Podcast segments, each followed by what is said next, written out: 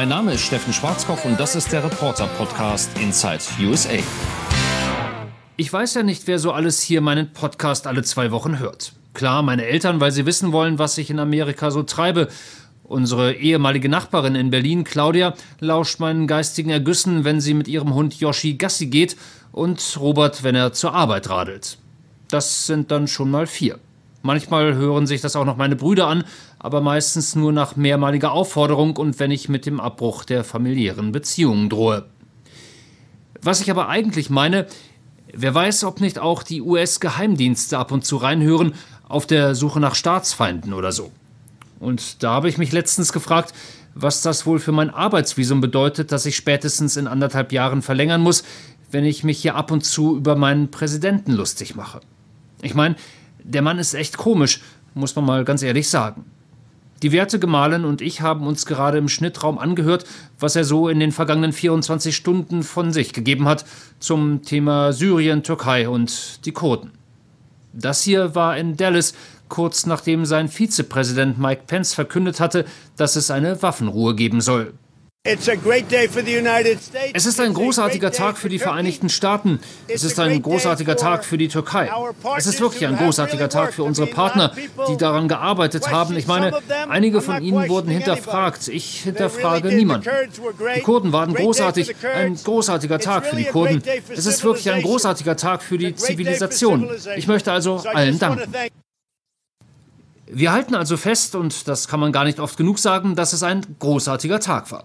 Und zwar für alle. Wahrscheinlich auch für die Menschen in Südafrika oder Japan oder für die Eskimos, aber das hätte vielleicht wirklich ein wenig zu weit geführt.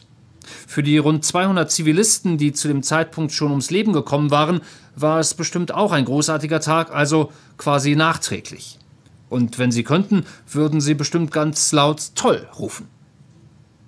Toll, sagte Trump, ist übrigens auch der türkische Präsident Erdogan, also der Mann, der die Invasion eines anderen Staates angeordnet hatte. Aber was rede ich? Lassen wir doch Donald Trump das sagen. Ich möchte auch Präsident Erdogan danken und gratulieren. Er ist mein Freund und ich bin froh, dass wir kein Problem hatten. Und ehrlich, er ist ein Teufelskerl von einem Anführer. Er ist ein starker Mann, ein harter Mann und er hat die richtige Sache gemacht. Jawohl. Der US-Präsident natürlich auch. Der hatte, wir erinnern uns, seinem Teufelskerlfreund Erdogan am Telefon nämlich zugesagt, dass er die amerikanischen Soldaten aus Nordsyrien abziehen werde und damit der türkischen Militäroffensive Tür und Tor geöffnet. Ein paar Tage später, die Invasion hatte bereits begonnen, es gab Tote und Verletzte, ging Trump dann wohl auf, dass das vielleicht nicht die allerbeste Idee war. Also schrieb er einen Brief an Erdogan. Dear Mr. President, let's work out a good deal.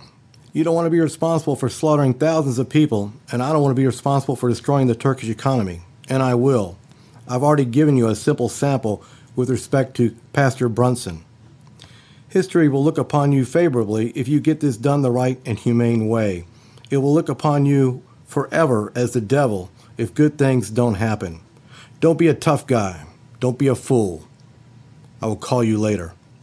Zusammengefasst, hey, lass uns einen guten Deal machen. Mach nicht auf harter Mann, sei kein Idiot und ich klingel nachher mal durch.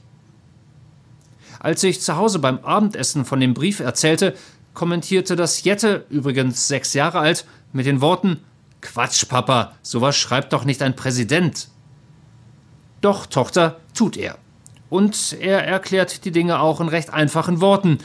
Also, wie war das nochmal mit den Türken und den Kurden und der Waffenpause? And it was unconventional what I did. Es war unkonventionell, was ich getan habe. Ich sagte, die müssen eine kleine Weile miteinander kämpfen. Manchmal muss man sie ein bisschen kämpfen lassen, so wie zwei Kinder im Sandkasten. Die musst du auch sich kloppen lassen und dann ziehst du sie auseinander. Das war unkonventionell. Sie haben ein paar Tage miteinander gekämpft, das war ziemlich böse. Die Kurden sind unsere Freunde und die Türken auch.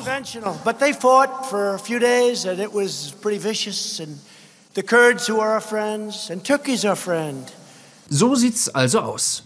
Manchmal müssen die sich nur ein paar Tage verhauen und dann läuft der Laden. Vielleicht hat ja Jared Kushner seinem Schwiegervater auch zugehört und kommt dann demnächst mit seinem Nahost-Friedensplan um die Ecke. Und der klingt dann genauso raffiniert. Die Israelis und die Palästinenser sollen sich ein paar Tage ordentlich miteinander raufen, dann zieht sie irgendwer auseinander und gut ist. Fantastisch. Bei all dem Lärm um den Sandkasten Syrien ist vielleicht in der zurückliegenden Woche ein bisschen untergegangen, dass es auch im Weißen Haus mal wieder lautstark zuging. Mein Präsident hatte nämlich seine Lieblingsfreundin zu Gast. Nein, Quatsch, nicht Stormy Daniels, die kommt nicht mehr so häufig zu Besuch. Nancy Pelosi, die Chefdemokratin, war zu Besuch, um mit anderen Kongressmitgliedern und Trump über Syrien zu sprechen. Doch irgendwie lief das Ganze recht flott aus dem Ruder, wie anschließend Teilnehmer zu berichten wussten. Er war beleidigend. Er hat die Sprecherin eine drittklassige Politikerin genannt. Der Präsident hatte einen Zusammenbruch, so traurig das ist. Noch nie habe ich einen Präsidenten erlebt, der so respektlos gegenüber einem gleichberechtigten Regierungszweig der Vereinigten Staaten war.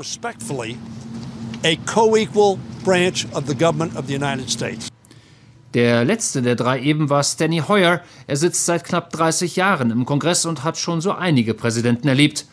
Aber nicht so einen. Der Angesprochene berichtete nach dem Eklat übrigens auch über das Treffen per Twitter und das hörte sich dann so an. Nancy Pelosi needs help fast. There's either something wrong with her upstairs, or she just plain doesn't like our great country. She had a total meltdown in the White House today. It was very sad to watch. Pray for her. She's a very sick person.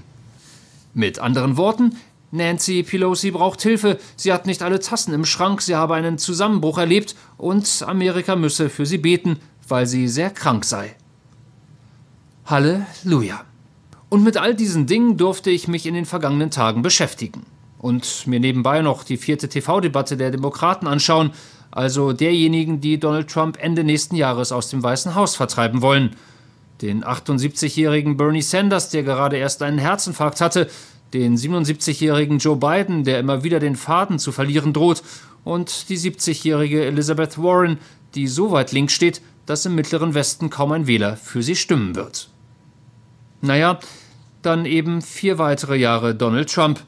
Aber vielleicht werde ich ja vorher rausgeschmissen.